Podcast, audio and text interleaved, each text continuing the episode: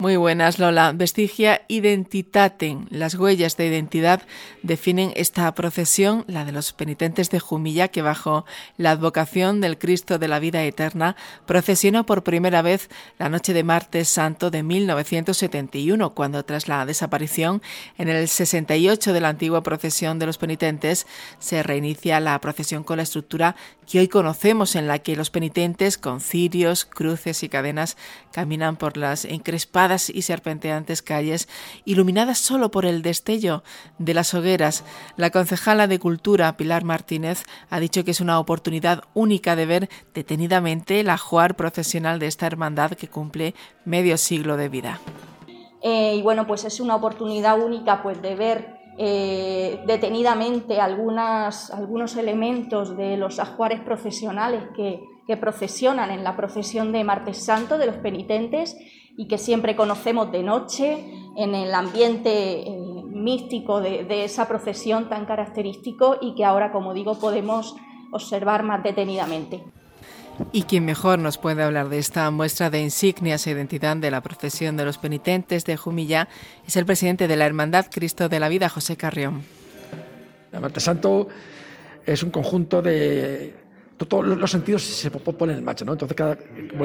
unos, unos ven la, luz que hay de la procesión, otros huelen el, ambiente de la procesión, otros oyen la procesión y al final pues el conjunto de, todas las cosas te da el, ambiente, ese halo que tiene la procesión de Martes Santo. Y bueno, pues esto es esta exposición que inauguramos hoy, que con el nombre de Vestigia Identitate, que viene a decir que son las huellas de, identidad de esta, de esta, de esta tan, tan especial y bueno, y un poco vemos el cortejo, de alguna forma, estamos viendo el, cortejo de la procesión de los penitentes y a través de, las, de todos los guiones, las, eh, insignias, guiones y banderas que, tiene la, hermandad y que aporta a la, procesión. Un total de, pues tenemos seis, seis, guiones, la cruz guía, que también es otro, es, otro guion, el pendón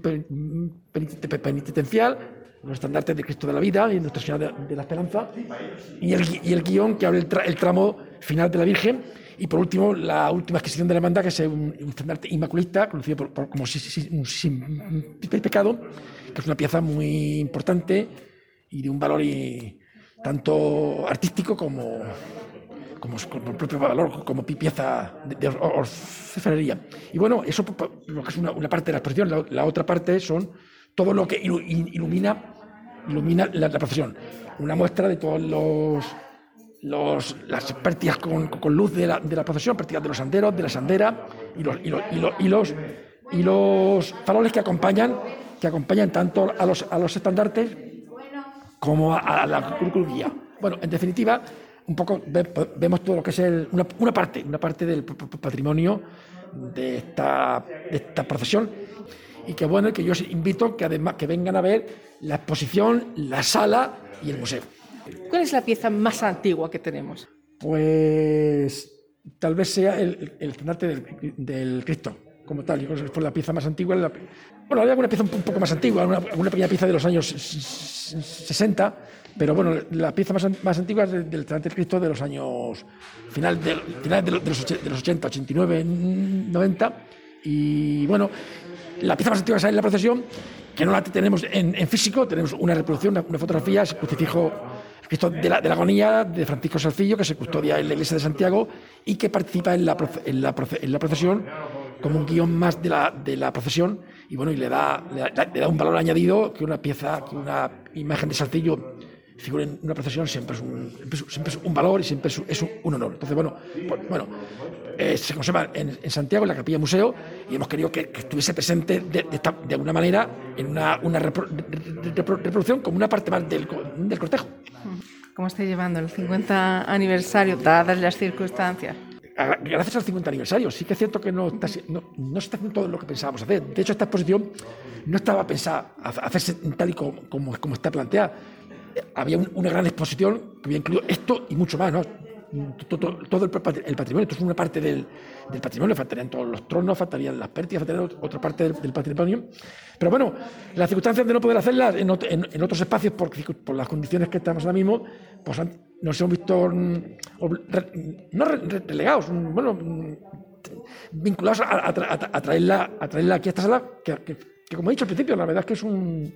es un, descubrimiento, un, descubrimiento. Y bueno, y se suma un poco a todas las actividades que hay en esta Semana Santa, que desde la Junta de Hermandades se están preparando,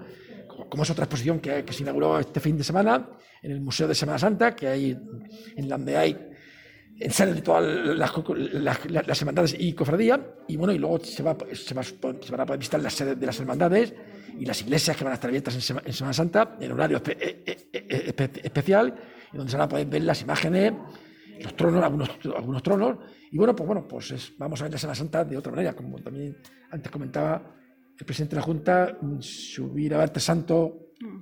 como, como siempre, pues no estaríamos viviendo esto. Entonces, bueno, pues es una, una oportunidad, a fin de cuentas los momentos difíciles también brindan oportunidades. Y bueno, y al final vamos a ver cosas que no hubiera sido fácil de ver. es verdad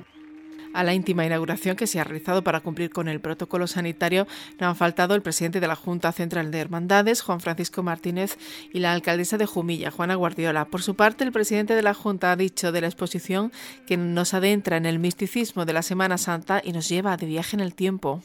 Luego son obras de arte, no solo estos estandartes, estos bordados. El Sin Pecado de, de la Inmaculada es una obra de arte impresionante pero crucifijo, la cruz alzada, esta cruz de la cofradía, desde luego también lo es. Y ya, ya de por sí nos adentra en ese misticismo de, de la Semana Santa que nos remota,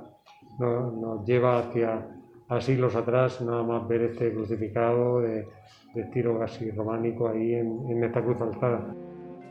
y sobre el lugar que la acoge, la sala medieval del Museo Arqueológico de Jumilla, dice la alcaldesa que es el idóneo para acoger esta exposición de la Hermandad del Cristo de la Vida, hermandad penitencial que se conserva como el origen de la Semana Santa de Jumilla en la época medieval. El Museo Arqueológico, eh, eh, de todas las salas que tiene, eh, claro, recogen pues, la, la historia antigua de nuestro municipio, de las civilizaciones, anteriores al cristianismo,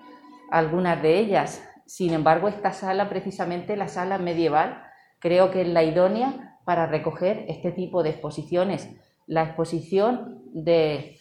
eh, la hermandad del Cristo de, la vida es una hermandad penitencial, la única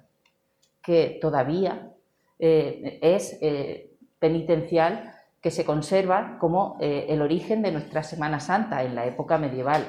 este artesonado, este emplazamiento, como digo, hacen un lugar idóneo, eh, para algunos quizás desconocido, eh, pero que, como digo, es un espacio único para albergar esta exposición. Pues hasta el 11 de abril pueden visitar en el Museo Arqueológico Jerónimo Molina, en Jumilla, esta exposición, como también pueden visitar el Museo de Semana Santa y los templos que albergan las imágenes que si no pueden hacer de forma presencial, también se puede hacer de forma virtual. Y mientras, Lola, la Hermandad del Cristo de la Vida, continúa trabajando para obtener la declaración de bien de interés cultural inmaterial. Un saludo.